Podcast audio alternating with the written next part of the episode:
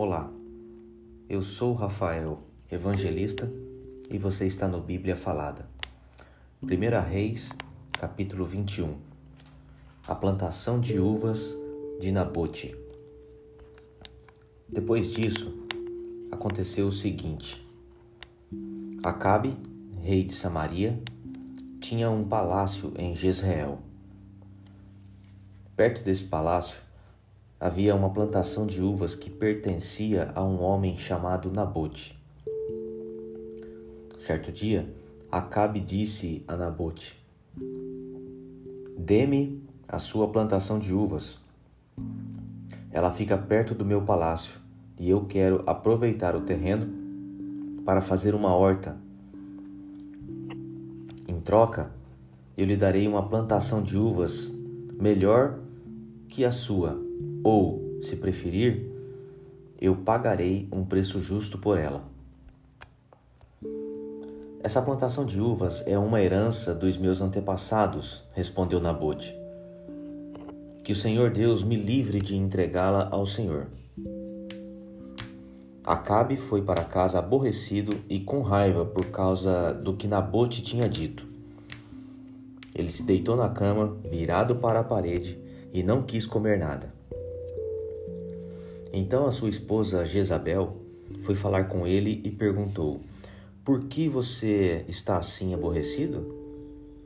Por que não quer comer? Ele respondeu: É por causa do que Nabote me falou. Eu lhe disse que queria comprar a sua plantação de uvas, ou então, se ele preferisse, eu lhe daria outra em troca.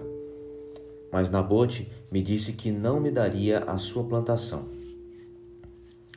Então Jezabel disse a Acabe, o seu marido: Afinal de contas, você é o rei ou não é?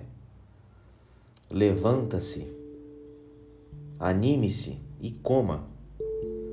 Eu darei a você a plantação de uvas de Nabote, o homem de Jezreel. Então ela escreveu algumas cartas em nome de Acabe e carimbou-as com o anel sinete dele. E as mandou para as autoridades e para os líderes de Jezreel. As cartas diziam o seguinte: Mandem avisar que vai haver um dia de jejum. Reúnam todo o povo e ponham Nabote no lugar de honra. Ponham sentados na frente dele dois homens de mau caráter para acusarem Nabote de ter amaldiçoado a Deus e ao rei. Depois, levem Nabote para fora da cidade e o matem a pedradas. Os líderes e as autoridades de Jezreel fizeram o que Jezabel havia ordenado. Eles mandaram avisar que ia haver um dia de jejum, reuniram o povo e puseram Nabote no lugar de honra. Então, diante do povo, os dois homens de mau caráter acusaram Nabote de haver amaldiçoado a Deus e ao rei. E assim ele foi levado para fora da cidade e morto a pedradas. Depois mandaram dizer a Jezabel: Nabote foi morto a pedradas. Logo que Jezabel recebeu o recado, disse a Acabe: Nabote morreu. Agora vá e tome posse da plantação de uvas que ele não quis vender a você. Logo que soube que Nabote estava morto, Acabe foi até a plantação de uvas e tomou posse dela. Então o Senhor Deus disse a Elias, o profeta de Tisbé: Vá falar com Acabe, rei de Israel, que mora na cidade de Samaria. Você o achará em Jezreel, na plantação de uvas de Nabote. Ele foi até lá para tomar posse dela. Diga a Acabe que eu, o Senhor, estou dizendo a ele: Você mata o homem e ainda fica com a propriedade dele? Diga a Acabe que o que estou dizendo é isto.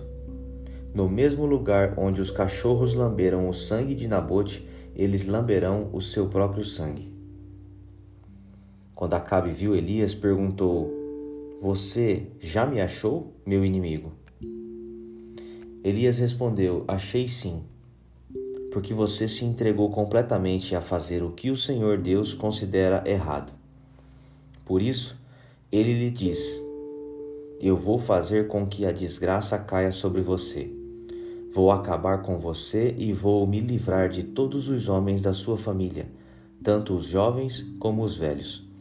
Vou fazer com que a sua família Vou fazer com a sua família o mesmo que fiz com a família do rei Jeroboão, filho de Nebate, e com a família de Baasa, filho de Aías. Pois você levou o povo de Israel a pecar, e isso me provocou e me fez ficar irado. Elias continuou dizendo: E quanto a Jezabel, o Senhor Deus diz que os cachorros comerão seu corpo na cidade de Jezreel. Os parentes dela que morrerem na cidade serão comidos pelos cachorros, e os que morrerem no campo serão comidos pelos urubus. Não houve ninguém que tivesse se entregado tão completamente a fazer coisas erradas que não agradam ao Senhor, como fez Acabe. E tudo e tudo ele fez por sugestão da sua esposa Jezabel. Acabe cometeu os pecados mais vergonhosos, adorando ídolos como haviam feito os amorreus, o povo que o Senhor havia expulsado do país, conforme o povo de Israel tinha ido avançando.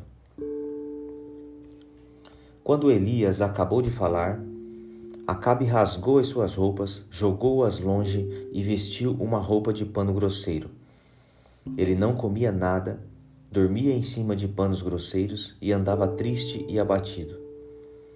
Então o Senhor Deus disse ao profeta Elias: Você viu como Acabe se tem humilhado diante de mim?